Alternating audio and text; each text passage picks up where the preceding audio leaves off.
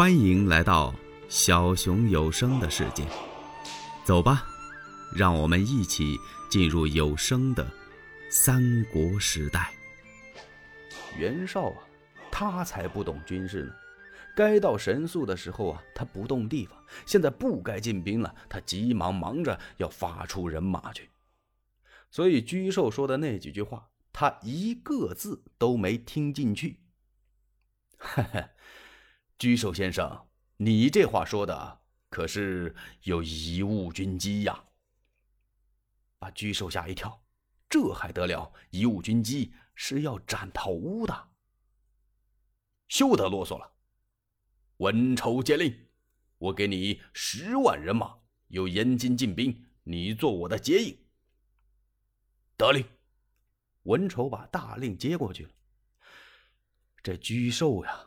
别提心里面多难过了，他赶忙由大帐里边就出来了，来到外边是仰天长叹呐：“嗨，唉，这真是上引其志，下务其功，悠悠黄河，祸其几乎啊！”居寿说的这是什么意思？他说上边啊固执骄傲，下边是贪图战功。滚滚的黄河水呀，我们还能够北渡回来吗？大势去矣。这沮授啊，向袁绍就请了病假，不干了。袁绍没搭理，请病假呀，不批准。有病赶快看，带着病儿啊，也给我打仗去。这时候啊，刘备说话了：“明公啊。”我愿意跟文丑将军一起到延津去，一则我探听一下曹操的虚实，这二则啊，就是打听打听是不是我二弟关云长在曹营。哦，太好了！当时袁绍点头了。可是文丑一听说，不干了。怎么？我不跟刘备在一块儿，他是屡败之将，我跟他一块儿出去打仗不顺的。就说不吉利。要么这么着，我领七万人马先前边打去，你领三万人马在后边做我的后援。刘备一看，只好如此啊。人家文丑不跟他在一块所以文丑率领着人马浩浩荡荡直奔延津就杀来。曹操那儿就得了禀报了。曹操那儿啊，呵，正庆功呢。自从关羽在白马坡斩颜良之后，他深奏朝廷，封关羽为汉寿亭侯。汉寿是个地名，亭侯是个绝名。现在呀，给关羽铸了一颗金印。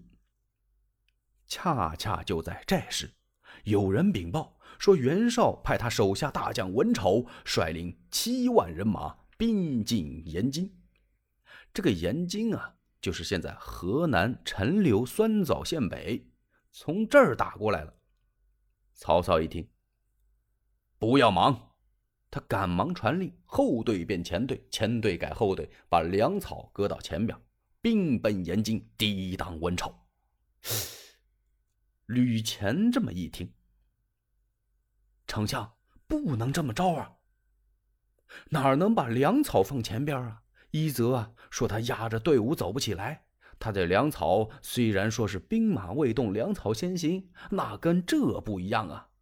这个再说呀，您把粮草放到前头，那人家来了，不是就把粮给抢去了？嗯。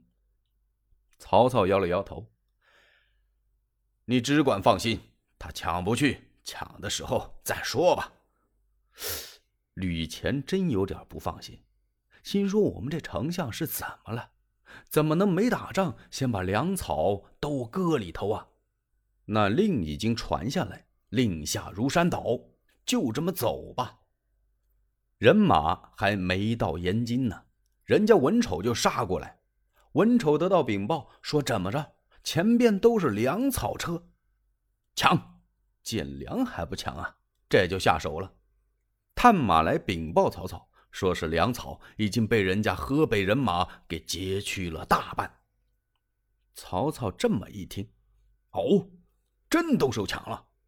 吕虔在旁边点点头：“那不抢，搁谁谁也得抢啊！丞相，您这……不要慌，不要慌。”曹操说着，他往前一带马，举目看了看：“嗯，我等暂避于南阜之下。这蓝阜在哪儿啊？就那么一大山头，阜就是山，土山。他们先避于土山之下。”曹操吩咐。把这人马都撒开，大将都打马上来。大伙是越听越糊涂。哎呀，我的丞相，这可不行啊！人家杀过来了，本来把粮草都抢去一多半了，咱们再把马放喽，那人家不来夺马吗？旁边的荀彧、荀公达说了：“呵呵，正是让他们过来夺马，此乃相耳之计呀。”荀公达这话这么一出口啊，曹操看了他一眼，用目光把他给制止了。那意思啊，你知道得了。荀攸一看，哈哈哈，不言语了。好多人还糊涂着呢，都下马，把马都撒出去了。哎呦，文丑一听，什么？前面有战马几百匹？呵，文丑一想，这一趟啊，我可没白来，粮草也得着了。战马还有这么多，哎，钱辽过来！他这一声令下呀，手下兵将就分开了，漫山遍野，哪儿哪儿都是袁绍的兵，干嘛呀？抢马！曹操一看，这回差不多了，他这才把令旗一摆，让大将徐晃由东边往外杀，张辽、张文远由西边往外杀。给我生擒文丑！咚咚咚咚咚咚咚咚咚咚咚咚咚咚咚咚咚咚咚，炮声这么一响啊，金鼓大作，喊杀声四起。嘿呦，文丑一看不好，他这时才开始传令：那马就别抢了，粮草咱也不要了，赶快御敌！上哪儿御敌去？全乱了。东边、西边、南边、北边，四面八方，哪哪都有袁绍的兵，让人杀的是一塌糊涂。文丑一看不好，他拨马就要走，让徐晃就把去路给挡住了。战了没有几个回合，张辽到了，两员大将打一个。这文丑虽然勇，他无心恋战了，拨马就走。这两员将在后边死追不放，文丑有点着急了。他一抬腿，咯楞一下，在了灵环把钢枪给挂上了，伸手就把弓给摘下来，走兽弧，呲溜一下子，凋零箭抽出一支来，啪，挽扣大弦，腾的一回声，一个犀牛望月，照着张辽就射了一箭。徐晃看见了，文远将军小心箭！他这一嗓子喊出来的时候，张辽就觉着一股冷风迎面扑来，他往下这么一低头，噗，这支箭呢穿阴而过。就是把他那盔缨啊，啪一下子给射下去了，好厉害呀！欲知后事如何，且听下回分解。喜欢小熊的话，请点赞、订阅、加关注，你们的支持是小熊最大的动力。